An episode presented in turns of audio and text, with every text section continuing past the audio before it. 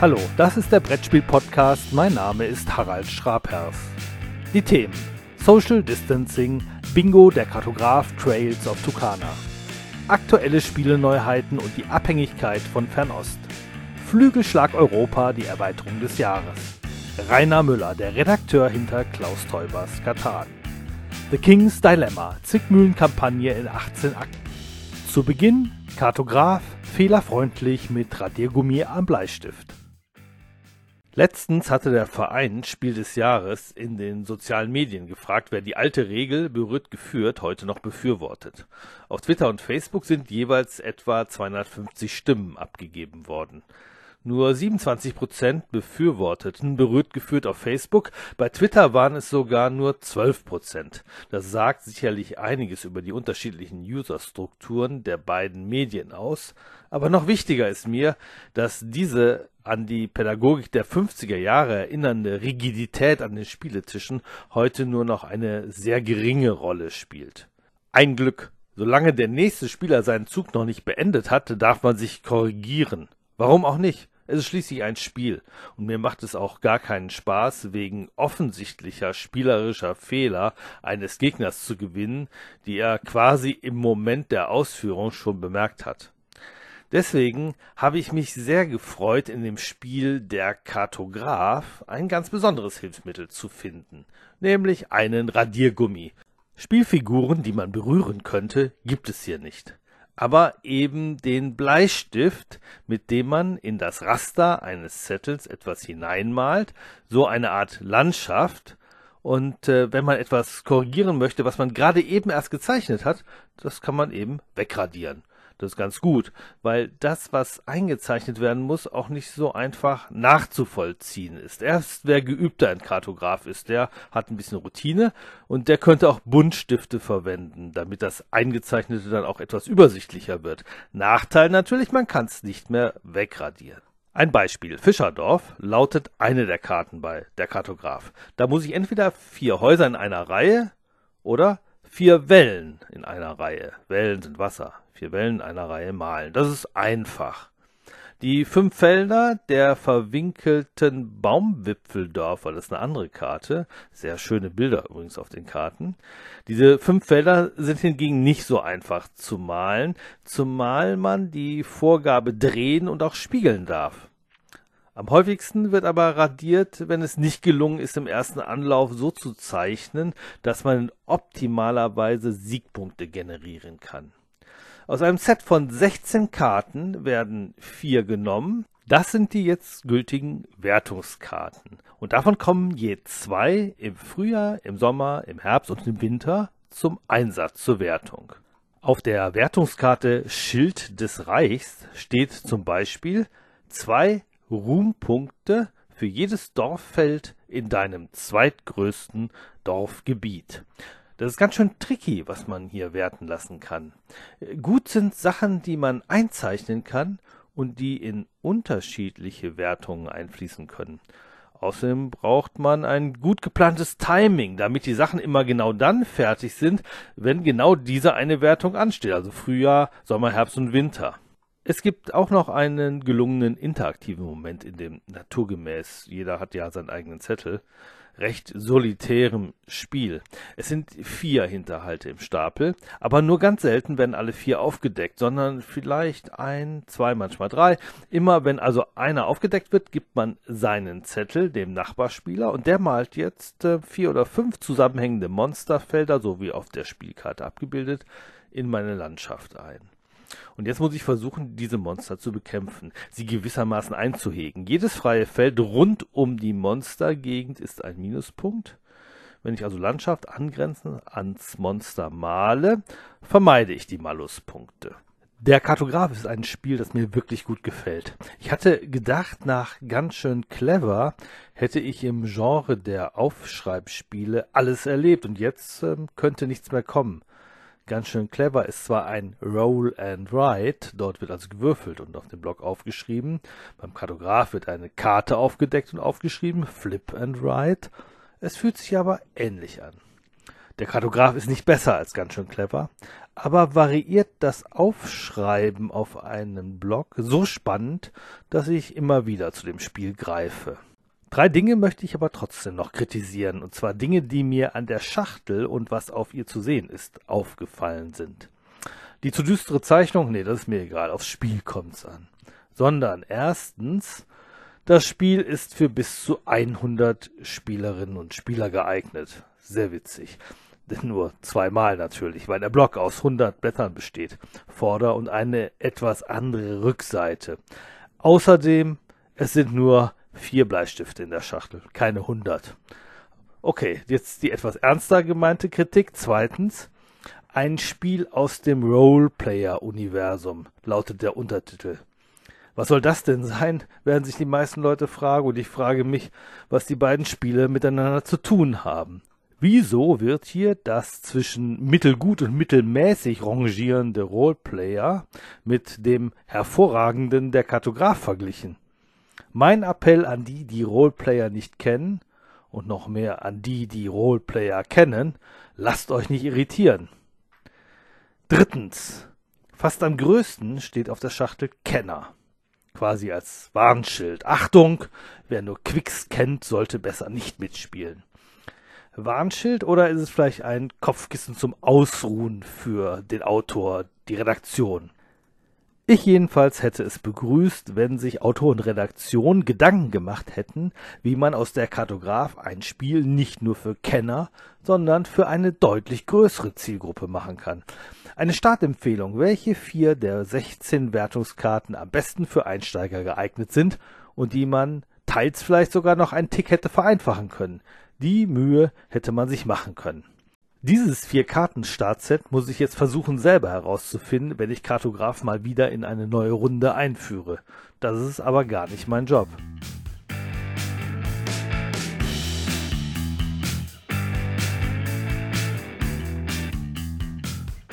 Befreundete Nachbarsfamilien, mit denen wir regelmäßig spielen, haben eine Corona-Bingo-Gruppe auf WhatsApp gegründet.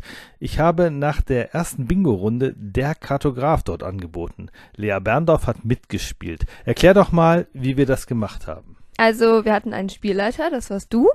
Und ähm, du hast dann erstmal die Regeln erklärt für alle, die das noch nie mitgespielt hatten. Die meisten hatten es aber auch schon mal richtig gespielt, also an einem Tisch sitzend, alle zusammen. Und dann hast du nacheinander die Karten aufgedeckt und jeweils dann ein Foto davon rumgeschickt und kurz gewartet, bis das jeder eingetragen hat. Einfach alle aufgedeckten Spielkarten fotografieren, das funktioniert tatsächlich ziemlich gut. Den Zettel, den jeder braucht, auf dem man seine Einträge machen muss, den kann man übrigens unter www.pegasus.de im Shop kostenfrei downloaden. Das Einzige, was bei der WhatsApp-Version des Spiels dann nicht funktioniert, sind die Hinterhaltskarten. Man kann die einfach weglassen, das haben wir jetzt einmal gemacht, das geht dann auch ganz gut. Ist auch ein bisschen weniger frustig, das ganze Spiel. Oder ähm, man macht es so, dass dann in jedem Haushalt sozusagen mindestens zwei Leute mitspielen und dann kann man einfach pro Haushalt einmal tauschen. Ein weiteres Spiel, was wir gespielt haben, was fast noch besser funktioniert als äh, Kartograf, war Trails of Tucana. Auch das ist ein Spiel, wo jeder auf seinem eigenen Zettel spielt. Genau, und dann hat der Spielleiter einfach wieder ähm, die Karten aufgedeckt und fotografiert und einmal rumgeschickt mit einer kurzen Verzögerung, dass alle das eintragen können bei sich. Das Spiel sieht ja ganz klein bisschen ähnlich aus wie der Kartograf, weil auch da geht es darum, Flip and Write. Das heißt, man dreht eine Karte um. In dem Fall sind es mal zwei, wo drauf steht, welche Felder müssen verbunden werden. Und dann wird eingezeichnet, aufgemalt auf eine Katan-ähnliche Insel. Das heißt, rumherum sind so Dörfer, die müssen miteinander verbunden werden. Außerdem in der Mitte des Feldes, das besteht aus Wasser, aus Wiese, aus ähm, Getreide und aus Erz, so würde man es in Katansprache übersetzen. Auf manchen Feldern befinden sich Sehenswürdigkeiten, zum Beispiel der namensgebende Tukan. Und wenn ich äh, eine Sehenswürdigkeit mit einem Dorf verbinde per Straße, bekomme ich ebenfalls Punkte. Besonders schön bei der WhatsApp-Variante des Spiels ist jetzt ähm, die Bingo-Funktion des Spiels sozusagen. Wenn man ähm, der Erste ist oder im Spiel äh, mit mehr als vier Leuten, ähm, auch der zweite ist, der zwei Dörfer mit dem gleichen Buchstaben verbindet. Ruft man Bingo oder in unserem Fall schreibt man das eben in die Gruppe und bekommt dann entsprechend einen Bonus. Ich persönlich finde es ganz schön, dass man bei der WhatsApp-Version eben so ein bisschen im Dunkeln spielt. Also man sieht nicht die Spielfelder der Mitspieler, sondern man kann dann zwischendurch mal so einen Zwischenstand schicken. Aber insgesamt ist es dann so ein kleines Überraschungsmoment. Da ist ein kleiner Nachteil, was die Originalversion angeht, weil diese Bingo-Punkte, also was man zuerst kriegt, also wenn man A und A verbindet, kriegt man drei Punkte. Das heißt, man kriegt sowieso 14, aber nochmal drei obendrauf, wenn man der Erste ist. Bei EE e verbunden, da kriegt man sieben extra Punkte, aber nur zehn Basispunkte, die jeder bekommt. Diese Extrapunkte werden mittels Spielkarten zugeteilt, die offen auf dem Tisch liegen. Dort sehe ich, die Extrapunkte für Erster bei EE e sind weg. Ich kann dort noch Zweiter werden. Das sind immerhin auch fünf Punkte. Oder ich konzentriere mich auf CC. Auch da gibt es noch die Fünferkarte. Das von den Spielkarten abzulesen ist äh, insbesondere bei einer WhatsApp-Gruppe unpraktisch. Deswegen habe ich einen Zettel vom Blog genommen, die dort abgebildete Insel eingescannt. Die Punkte, die man für die schnellste Verbindung für zwei Dörfer bekommt, habe ich ergänzend auf den Zettel draufgeschrieben. Die anderen Punkte stehen ja eh schon drauf. Und das Ganze als PDF rumgeschickt. Jetzt hat jeder Spielerin, jeder Spieler alles im Blick und kann sämtliche Gewinnpunkte bei sich einkreisen. Wegen der Verteilung der Extrapunkte ist die maximale Spielerzahl bei diesem Spiel bei ähm, 8. Theoretisch geht auch noch 9. Ich glaube, das ist kein Problem. Es sind nur 8 Bleistifte auch im Spiel. Ist natürlich bei der WhatsApp-Gruppe völlig egal, wie viele Bleistifte. An den Bleistiften ist in dem Fall kein Radiergummi. Das liegt aber auch daran, dass ähm, äh, dieses Spiel deutlich leichter zu spielen ist als der Kartograf. Da muss man schon mal häufiger radieren. Hier kriegt man es, glaube ich, auch so sehr schnell hin. Für die Zeit in der Quarantäne bieten sich natürlich am äh, meisten einfachere Spiele an. Church of Tucana hat uns da fast am besten gefallen. Ähm, die Spielregel ist ziemlich einfach auch über WhatsApp zu kommunizieren. Es können ganz viele verschiedene erfahrene und unerfahrene Spieler mitmachen und man hat eben einen relativ großen Glücksfaktor dabei, aber das hat uns jetzt eigentlich nicht davon abgehalten, das gut zu finden. Man hat auch ziemlich viel Spaß und man kann es öfters spielen. Es ist glücksbetont und bietet trotzdem die Möglichkeiten, ein paar interessante taktische Entscheidungen zu treffen. Ein gelungenes Spiel, auch ich kann es empfehlen.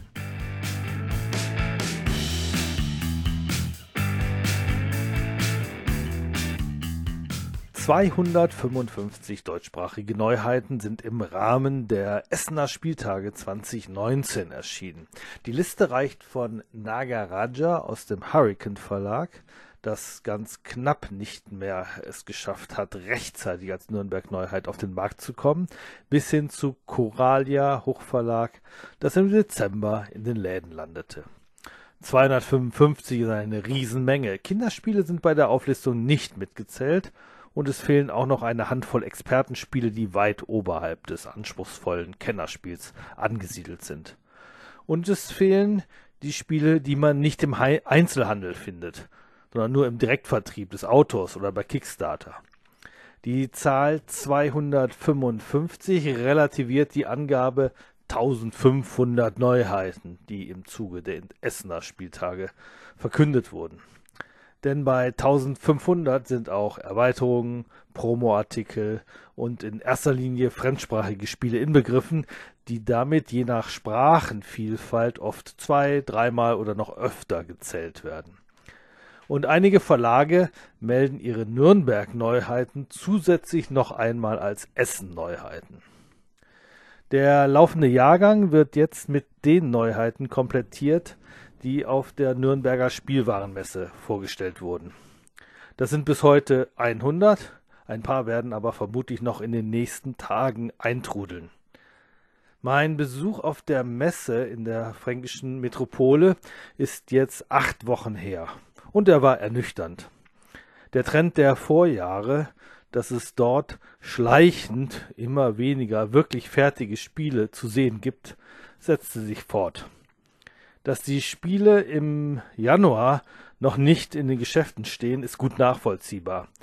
Meine Frage an den Ständen, ob die Spiele denn wenigstens so in Produktion gehen, wie sie als Muster vor mir stehen, und ich sag mal vor den Osterferien in den Geschäften stehen, konnte oft nicht bejaht werden. Die Antworten reichten von weiß ich nicht über irgendwann im Frühjahr und äh, im August zur GenCon bis hin zum Oktober. Aber wenn auf immer mehr Ausstellungsstücken Work in Progress steht, wird ein Besuch in Nürnberg immer weniger sinnvoll. Unverbindliche Muster sind aus meiner journalistischen Sicht uninteressant. Hinzu kommt, dass schon vor acht Wochen das neue Coronavirus in China grassierte und manche Verlage befürchteten, dass es zusätzlich zu Verzögerungen kommt. Ja, vor acht Wochen war das Virus schon ein großes Thema auf der internationalen Spielwarenmesse.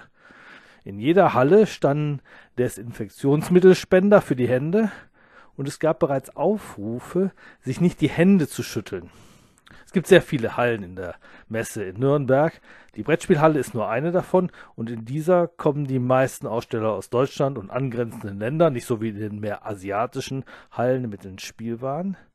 Und äh, in dieser Brettspielhalle hat man sich an die Nicht-Händelschüttel-Aufrufe fast gar nicht gehalten. Wir waren, muss man im Rückblick sagen, nahezu völlig sorglos. Seitdem hat sich unsere Welt auf den Kopf gestellt.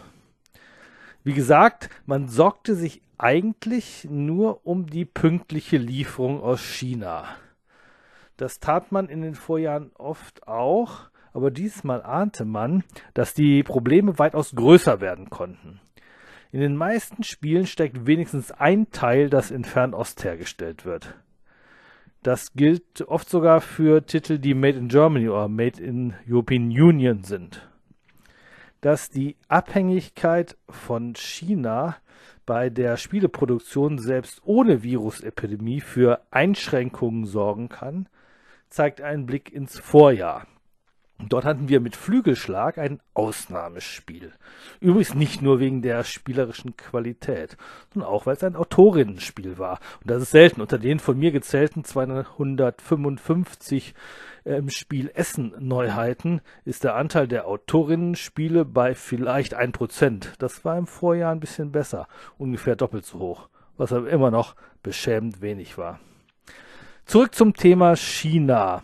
Flügelschlag ist das erste jemals von der Jury Spiel des Jahres nominierte Spiel, von dem wahrscheinlich nicht ein einziges Exemplar verkauft wurde. Das gab's noch nie. Ich betone nominiert, also bevor es den Hauptpreis gewann. Und dafür gibt es zwei Gründe. Das Spiel war zum Zeitpunkt der Nominierung im Mai ausverkauft. Und zwar nicht nur ab Verlag, sondern nahezu überall im Einzelhandel. Das Spiel war schon damals so gehypt, dass wirklich kein mir bekannter Händler noch ein Exemplar hatte. Und dieser Zustand hielt bis Ende Juli 2019 an, länger als Flügelschlag ein nominiertes Spiel war. Am 23. Juli war Schluss mit der Nominierung. Flügelschlag war das Kennerspiel des Jahres. Ja, die Lieferung aus China funktionierte völlig ohne Krisen, schon nicht so, wie man sich wünscht. Das galt übrigens genauso für das amerikanische Original bei Stonemeyer erschienen. Auf der GenCon Anfang August waren die wenigen dort angekommenen Spiele schon am ersten Tag ausverkauft. Und Wingspan wurde zu einer gesuchten Rarität. Frank Heeren, Chef vom Feuerland Verlag, der die deutschsprachige Ausgabe verantwortete, sagte mir in Indianapolis, dass er gar nicht unbedingt in China produzieren möchte. Flügelschlag ist nämlich, und jeder, der das Spiel hat, sieht es, gar keine dem Vorurteil entsprechende Billigproduktion. Insbesondere die Druck- und Papierqualität ist sehr hochwertig. Herens Versuche für die zweite Auflage, einen deutschen oder europäischen Produzenten zu finden, waren gescheitert. Niemand konnte ihm Spielkarten anbieten, die exakt die gleiche Qualität wie die Erstauflage haben. Bei der Spielanleitung, die auf dem ähnlichen Papier gedruckt ist, hätte er Kompromisse gemacht, aber die Karten sollten identisch sein, auch um eine Kompatibilität zu den geplanten Erweiterungen zu gewährleisten. Grund dafür dürfte wohl nicht sein, dass in Europa keine hochwertige Qualität geliefert werden könnte, sondern dass für Flügelschlag ein sehr außergewöhnliches Papier gewählt wurde, dessen Leinenstruktur so bei uns nicht zu beschaffen war.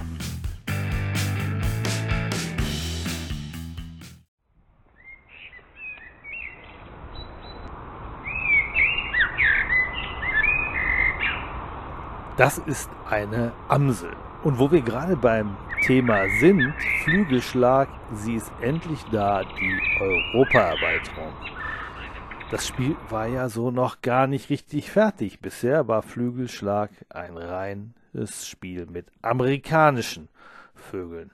Vielen war das völlig egal. Sie interessieren sich ja für die heimische Vogelwelt ganz genauso, wie ich mich für die amerikanische Vogelwelt interessiere, nämlich gar nicht. Denjenigen könnte man auch ein Spiel mit Geflügel aus einer Fantasy-Welt vorsetzen. Ich hätte mir jetzt tatsächlich ein grundständiges Europa-Flügelschlag gewünscht. Also das Spiel wirklich mit seinen Feinheiten und Geschichten, mit dem Blick auf die Vögel im eigenen Garten kennenzulernen. Das wäre grandios gewesen, aber dieses Ergebnis kann man jetzt nicht mehr erzeugen. Das kann man nicht mehr wiederholen. Wir kennen ja schon Flügelschlag. Deswegen ist die Erweiterung ein guter Kompromiss. Optimal für alle, die die USA-Ausgabe bereits kennen. Für mich ist völlig klar, diese Flügelschlagerweiterung ist meine Erweiterung des Jahres. 81 neue Vogelkarten unter die 170 des Grundspiels gemischt. Das heißt ungefähr jede dritte Karte des Spiels ist jetzt eine europäische Karte. Dazu kommen ja noch die Karten aus dem Original, aus dem amerikanischen Original, äh, die Vögel, die dort eben von beiden Seiten des Atlantiks bekannt sind, die auf beiden Seiten des Atlantiks heimisch sind, dass wir jetzt halbwegs ausgewogenes Verhältnis zwischen Alt- und Neuwelttieren haben in diesem Spiel. Flügelschlag macht damit einen riesigen Schritt nach vorne, thematisch, spielerisch, nein, die Sprünge, die Sprünge sind wirklich nicht so groß. Innovation gibt es keine großen mehr. Naja, und es ist eben so, was ist neu? Die Amsel legt sich jetzt über zwei verschiedene Spalten. Damit ist man schneller am Ende der einzelnen ähm, Reihe. Aber thematisch, inhaltlich, warum tut die Amsel es? Das können wir jetzt nicht mehr so gut erklären, wie dies natürlich beim Gelbschnabelkuckuck ähm, klappte, wo wir eben wissen, auch der im Original legt Eier in fremde Nester. Warum es jetzt der heimische Kuckuck macht, wissen wir auch. Das war jetzt keine Überraschung mehr. Warum die Amsel sowas komisches macht. Tja, das ist eben das, was eben jetzt notwendig war. Ein bisschen inhaltlich musste sich natürlich schon spielerisch ändern an dem Spiel. Das siegpunktträchtige Sammeln von Karten unterhalb der Vögel nimmt zu egal ob als Beute oder zur Schwarmbildung. Der Habichtsadler kann entweder mit drei Nagern gefüttert werden oder man legt beim Ausspielen drei Handkarten unter ihn. Diese drei Siegpunkte addieren sich zu den acht, die dieser Raubvogel eh schon mit sich bringt. Auch andere Tiere lassen sich ohne Futterchips zum Leben erwecken. Sie können einfach auf einen anderen Vogel gelegt werden, der sich bereits auf dem Tableau befindet. Das ist ähm, so ein bisschen, glaube ich, der entscheidende spielerische Kniff, der jetzt oben drauf kommt. Wer nach Unterschieden zwischen dem Grundspiel und der Erweiterung guckt, sieht allerdings zuerst, dass es ein paar Karten gibt, die eine neue Farbe drauf haben. Petrol. Also nicht eine braune oder rosafarbene Fähigkeit, sondern eine petrolfarbene. Und die wird jeweils am runden Ende aktiviert. Also maximal viermal. Der Star als Beispiel erlaubt es, dass im Tausch gegen Futterchips bis zu fünf Karten unter ihn geschoben werden. Außerdem befinden sich in der Europa-Erweiterung fünf neue Bonuskarten. Spitzfindige Leute würden verlangen, dass die alten Bonuskarten jetzt ausgetauscht werden, weil sich die Prozentangaben durch die Hinzugabe der europäischen Tiere teilweise geändert hätten. Jedenfalls so ein bisschen. Mir ist das so ein bisschen egal, weil eine Wissenschaft, eine Exakte, wo man die Prozentzahlen genau wissen muss, ist Flügelschlag ja eh nicht. Außerdem gibt es noch eine lilafarbene Plastikbox, da passt noch mehr rein, noch andere Kontinenterweiter. Der Wertungsblock ist ähm, ähm, jetzt neu, falls der andere leer ist. Es gibt 15 lila Eier. Die Farben sind da weiterhin völlig egal. Zusätzliche Futtermarker, die können jetzt garantiert auch nicht mehr ausgehen. Und zu den 16 runden Zielen aus dem Grundspiel, dazu kommen nochmal 10 neue Ziele. Die habe ich aber inzwischen wieder weggelegt, weil die alten waren gut genug und die neuen wirkten so ein bisschen konstruiert. Trotzdem Früher sagte ich ja immer, das Spiel ist so schön thematisch, interessiert auch keinen. Aber Flügelschlag ist nun wirklich eine Ausnahme. Und äh, deswegen bin ich von dieser Erweiterung so begeistert, weil sie nun das Thema auf den Punkt bringt, nämlich für Leute, die eben hier sich wirklich auch ein bisschen, ich bin jetzt auch kein ganz großer Fan, aber wenigstens ein bisschen für das interessieren, was äh, sich draußen, gerade im Frühling, äh, vor ihrer Haustür abspielt, nämlich die Vogelwelt aus Europa hier in diesem Spiel nochmal deutlich zu machen. Ich bin begeistert von der Erweiterung und kann sie absolut weiterempfehlen.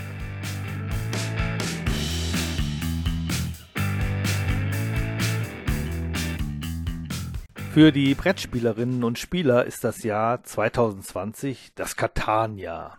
Vor 25 Jahren wurden die Siedler von Katan aus der Taufe gehoben und wurden Spiel des Jahres und sind bis heute Pionier des zeitgemäßen Brettspiels. Der Autor Klaus Teuber hat jetzt das Buch Mein Weg nach Katan geschrieben. Dazu sind bereits einige Rezensionen erschienen, beispielsweise in der Spielbox oder auf spieldesjahres.de.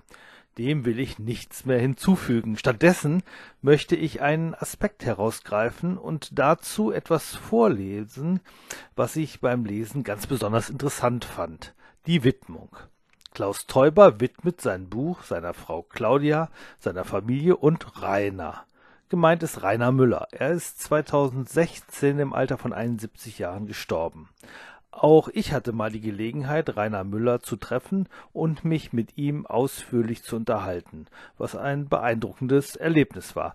Klar, ich habe schon viele sehr maßgebliche Menschen in der Spielebranche getroffen, Leute, die für ihr Spiel, ihre Veranstaltung, ihr Unternehmen brannten, aber eben nicht so sehr fürs Spielen im Allgemeinen. Oftmals spielten sie auch gar nicht selbst oder eben nur beruflich.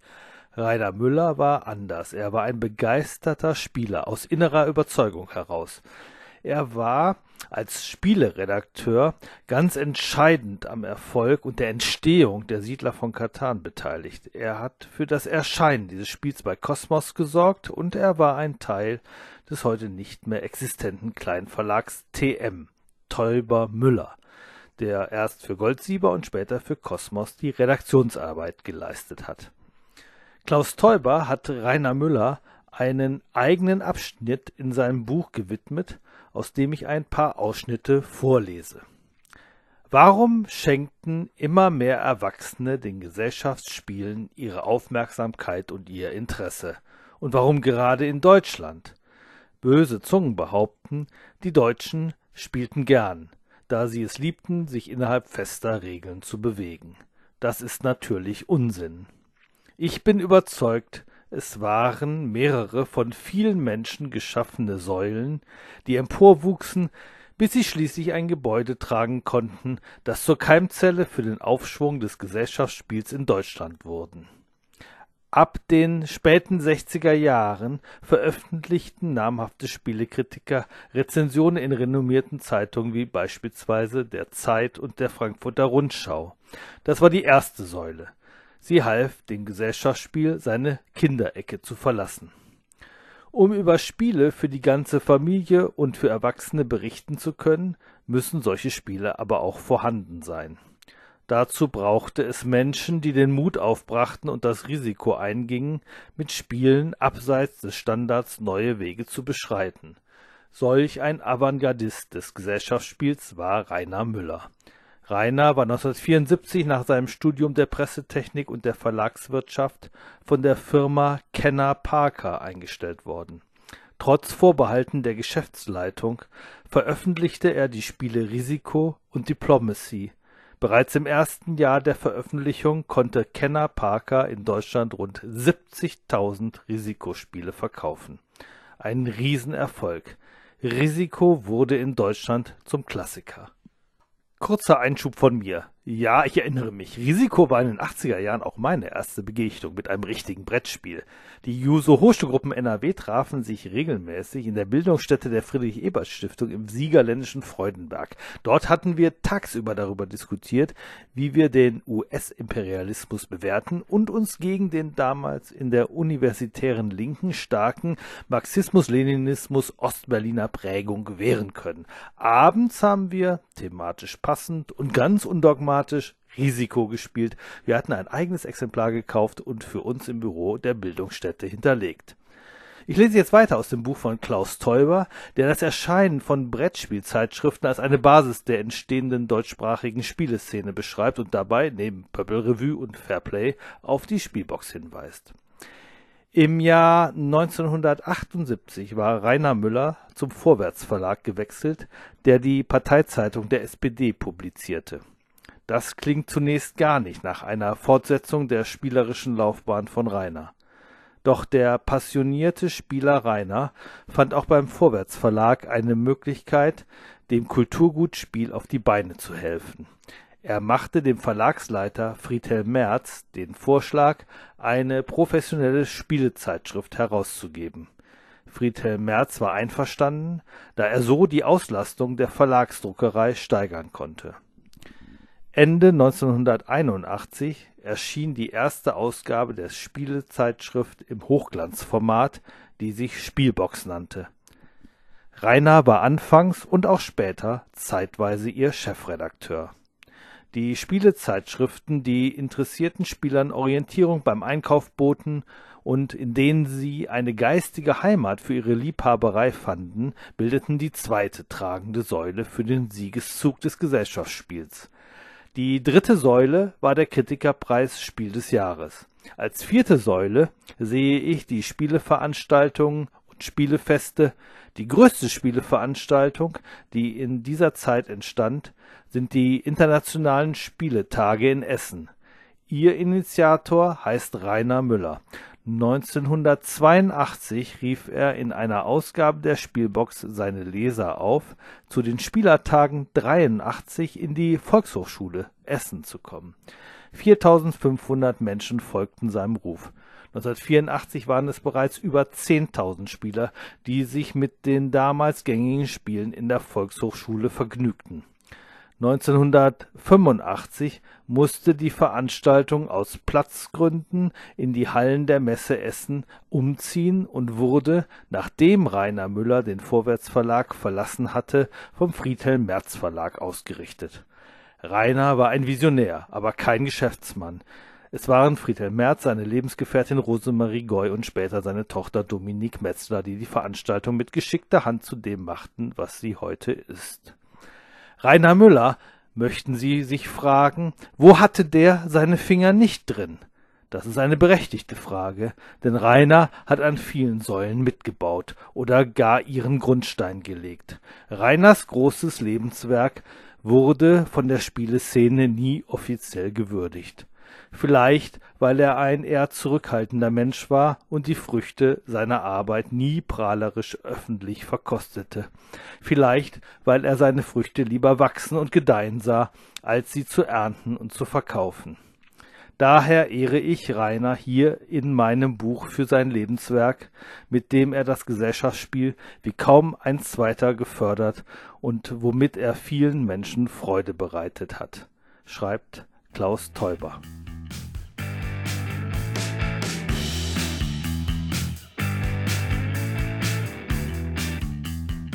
Eine schöne Frau erscheint unerwartet bei Hofe. Sie ist sehr jung, hat blondes Haar und dunkle Augen, und sie sagt, man halte sie für die Hexe des Igelwaldes. Ich bin Hysadora und besitze keine übernatürlichen Kräfte. Probleme löse ich mit dem Verstand. Schützt mich vor dem schlimmen Pöbel, so werde ich euch dienen.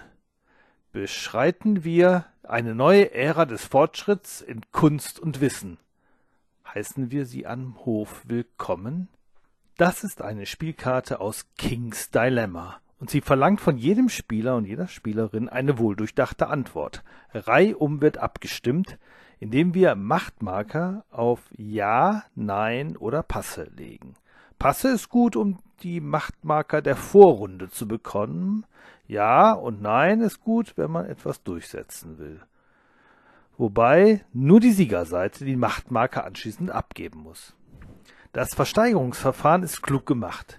Wer am höchsten bietet, also überbietet, bekommt den Anführermarker. Schluss ist mit der Versteigerung immer bei dem Spieler, der unmittelbar vor dem Anführer sitzt. Das hört sich normal an, ist es aber nicht, sondern ziemlich raffiniert und man muss sich daran gewöhnen. Man kann nämlich ziemlich vorsätzlich für sehr früh zu Ende gehende Beatrunden sorgen. Zumal ein Spieler den Moderatorenmarker besitzt, er entscheidet beim Putt zwischen Ja und Nein. Sprich, er entscheidet für die Präferenz, für die er selber steht. Und wofür bin ich? Das erkläre ich jetzt mehr oder weniger wortreich meinen Kolleginnen und Kollegen. Wir, die wir am Spieltisch sitzen, gehören dem Rat des Königreichs Ankist an und regieren im Namen des Königs. Ankist ist eine Welt, die irgendwo zwischen dem Heute, dem Mittelalter und einer Game of Thrones Fantasy-Fiktion angesiedelt ist. Es gibt einflussreiche Kaufleute, bedeutende Gelehrte und eine starke Armee plus den Kult der Mutter, die mächtige Religion. Ich bin wie gesagt Mitglied des Rates und vertrete dort, in meinem Fall, die Herzöge von Solat. Wir sind Dichter und Seefahrer und unsere Händler reisen weniger wegen des Profits, sondern aus Erkundungszwecken. Manche nennen uns Träumer, aber wir sind Visionäre, so steht es im Profil auf meinem Sichtschirm. Und deswegen habe ich selbstverständlich dafür prälädiert, Hysadora willkommen zu heißen. Und habe noch versucht, mit Geld, das ist neben den Machtmarkern die zweite Währung, einen Mitspieler zu bestechen, damit er sich ebenfalls der Ja-Seite anschließt. Das ist die Grundlage dafür, dass wir King's Dilemma als sehr lebendig empfinden, sehr unterhaltsam, man redet sehr viel. Manche vergleichen es sogar mit einem Rollenspiel. Soweit würde ich aber nicht gehen muss mich aber mit meiner Bewertung zurückhalten. Ich habe King's Dilemma zwar 18 Partien gespielt, aber das Gesamtspiel nur ein einziges Mal. Immer in derselben Besetzung, was für eine substanzielle Rezension zu wenig ist. Aber es geht nun leider gar nicht anders. Die Schachtel landet jetzt, bis auf den Plastikeinsatz, im Papiermüll. Nach 18 Runden, für die wir 20 Stunden Brutto-Spielzeit brauchten, ist Schluss. Ich habe es in einer Fünferrunde gespielt, was wohl die optimale Gruppengröße ist. Zu vier geht's auch recht gut, habe ich mir erzählen lassen. Ich habe viel erlebt, aber nicht alles. 75 Umschläge befanden sich zu Beginn in der Schachtel, 30 sind immer noch ungeöffnet. Keine Ahnung, was da alles hätte passieren können. Zurück zum Beginn des Spiels. Hysadora möchte rein und ich bin dafür. Die Gründe habe ich euch schon gesagt. Ich bin für die Aufklärung, für Vernunft und Verstand. Die wahren Gründe nenne ich jetzt auch noch. King's Dilemma ist nämlich ein Brettspiel. Auf unserem Spielbrett befinden sich Marker für Einfluss, damit ist die Armee gemeint, Vermögen, der Staatshaushalt, Moral, Wohlergehen, also genug zu essen, und Wissen. Außerdem noch Stabilität. Das ist ein Votalitätsindex, der ausschlägt, wenn sich die anderen fünf Marker zu heftig nach oben und unten bewegen. Dann endet eine Partie schon mal vorzeitig durch Abdackung des Königs. Normalerweise sollte man mindestens sieben Entscheidungen durchhalten, treffen können, bis ein König stirbt und die Partie dann zu Ende ist. Wenn Hysadora mehrheitlich willkommen ist oder wäre, dann wird der Wissensmarker nach oben bewegt, der Moralmarker nach unten. Wie viel, das steht nur auf der Rückseite der Karte, die wir dann endlich umdrehen müssen, wo wir die Entscheidung dann genau sehen. Wenn Nein gewinnt, die Moral bewegt sich nach oben, ist das gut oder schlecht für mich? Ich und die anderen Spieler auch verfolgen eine geheime Agenda auf einer Spielkarte. Die sind zu Beginn jeder Partie gedraftet worden. Ein Beispiel. Meine Agenda heißt für die erste Partie radikal. Ich bekomme Punkte dafür, dass am Ende der Partie der Abstand zwischen dem Marker ganz oben und dem Marker ganz unten möglichst groß ist. Wissen hoch, Moral runter, das passt mir gut. Meine Argumente, Aufklärung, Vernunft, reine Schauspielerei. Ich hätte wenn es besser auf dem Brett gepasst hätte, auch andersherum argumentiert. Und besonders viel habe ich eh nicht geredet. Die Mitspieler wussten ja, dass das Argumentieren nur schmückendes Beiwerk ist. Die harte Realität auf dem Spielbrett und die durchaus spannende Geschichte von Ankin sind miteinander verbunden, aber irgendwie doch ziemlich lose. Und meine Brettspielrunde hat da Prioritäten gesetzt, nicht so lange geschwatzt, sondern taktisch möglichst klug gehandelt. Geredet wurde trotzdem viel. Mit Geld kann man ja jederzeit versuchen, den Gegner umzustimmen. Außerdem wurde viel vorgelesen. Die Dilemmakarten natürlich. Und wenn wir sie umdrehen, bekommen wir dann und wann auch die Anweisung, einen bestimmten Umschlag zu öffnen, der einen neuen Geschichtsstrang auf den Weg bringt und neue Dilemmakarten in das Kartendeck hineinmischt. Einmal haben wir auch übersehen, dass wir einen Umschlag hätten öffnen müssen und der Dilemma-Stapel war plötzlich leer. Dafür gibt es ein Erste-Hilfe-Tool, einen QR-Code auf der Rückseite der Spielanleitung und er funktioniert tatsächlich zwar auf englischer Sprache, aber kein Problem. Das Tool fand die übersehene Karte. Man hätte sie jetzt in der App neu durchnehmen können. Wir haben sie aber im Müll gesucht. Der Tiefzieheinsatz in der Schachtel hat eine Art Briefschlitz, in dem man einwirft, was endgültig abgehandelt ist. Und da war sie, die nicht vollständig abgehandelte Karte. Für die Geschichte, die King's Dilemma auf den Spielkarten präsentiert, muss ich ein Lob aussprechen. Die Texte kommen auf den Punkt, sind perfekt übersetzt und haben uns an das Spiel gefesselt. Es gibt wirklich spannende Themen, die abgehandelt werden. Ethische, ökonomische, religiöse, moralische, finanztechnische, Gleichstellungsfragen, der Umgang mit Minderheiten und so weiter. Nicht jedes Dilemma, nicht jede Zwickmühle ist wirklich weitreichend, wirklich spannend, aber viele der Spielkarten sind wirklich gelungene Fragestellungen. Nur ganz selten kommt übrigens mal etwas Regeltechnisches hinzu, in der Hinsicht ist King's Dilemma sparsam, was das Legacy-Prinzip angeht. Und der Fortschritt ist primär geschichtsgetrieben, zumal die Grundregeln, gleichwohl sie nicht wirklich kompliziert sind, mit 35 Spielanleitungsseiten eh schon umfangreich genug sind.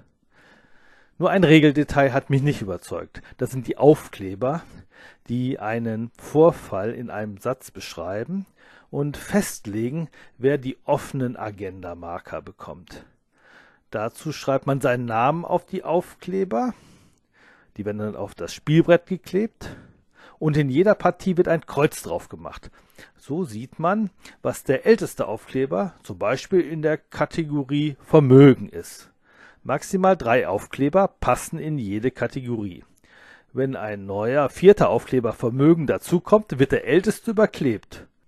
Das hat bei uns sehr oft nicht geklappt, weil nur drei Kreuze auf jeden Aufkleber dürfen und plötzlich hatten alle Aufkleber drei Kreuze. Dann wird nicht der älteste Aufkleber über, überklebt, sondern der am weitesten links ist. Auch wenn es der jüngste Aufkleber ist und das ist doof. Man braucht für das Erlebnis King's Dilemma eine feste Gruppe, die von Anfang bis Ende durchhält. Das Versprechen der Spielanleitung, dass man gegebenenfalls auch aussetzen oder neue Spieler hinzutun kann, dafür gibt es sogar insgesamt zwölf Sichtschirme mit unterschiedlichen Profilen, ist lieb gemeint.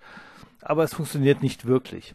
Das merkt man schon während des Spiels, gleichwohl das Ziel des Spiels insgesamt nebulös ist. Wie man die einzelne Partie gewinnt, bestimmen die offenen und die geheimen Agendas die jeder Spieler hat. Aber wie gewinne ich die Gesamtkampagne? Das ist wahrlich im Nebel, nebulös, keiner weiß es. Ein sehr seltsames Spielprinzip, an das es äh, schwerfällt, sich zu gewöhnen.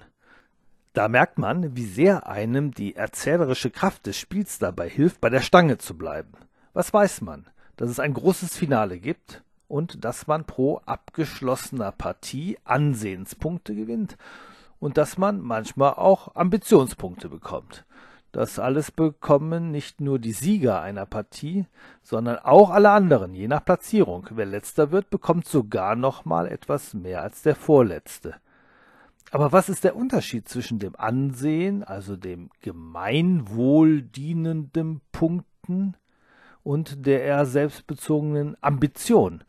Sind die Punkte gleichwertig Wohl nicht. Wie stehen sie denn in Relation? Keine Ahnung. So schwierig das zu verstehen ist, es ist spieltechnisch ein ziemlich genialer Kunstgriff. Wenn es nämlich einfach nur Siegpunkte gäbe, die am Ende addiert werden, gäbe es zu jedem Zeitpunkt einen klaren Zwischenstand. Wir wüssten, wer kaum einholbar vorne liegt und wer abgeschlagen am Ende ist. Solche Informationen sind in der Mitte eines Spiels tödlich. Jeder Spieledesigner weiß, dass eine solche Situation frühestens in Minute 55 eines Ein-Stunden-Spiels entstehen sollte. Bei King's Dilemma wäre es ein absoluter Stimmungskiller, wenn sich jemand nach zehn Stunden ziemlich chancenlos wähnt, aber trotzdem noch zehn Stunden durchhalten soll. Selbst wenn er die nächste Partie hervorragend als Zweiter abschließen würde. Wer anschließend in der Gesamtwertung noch immer auf dem letzten Platz liegt, fühlt sich trotzdem als Verlierer.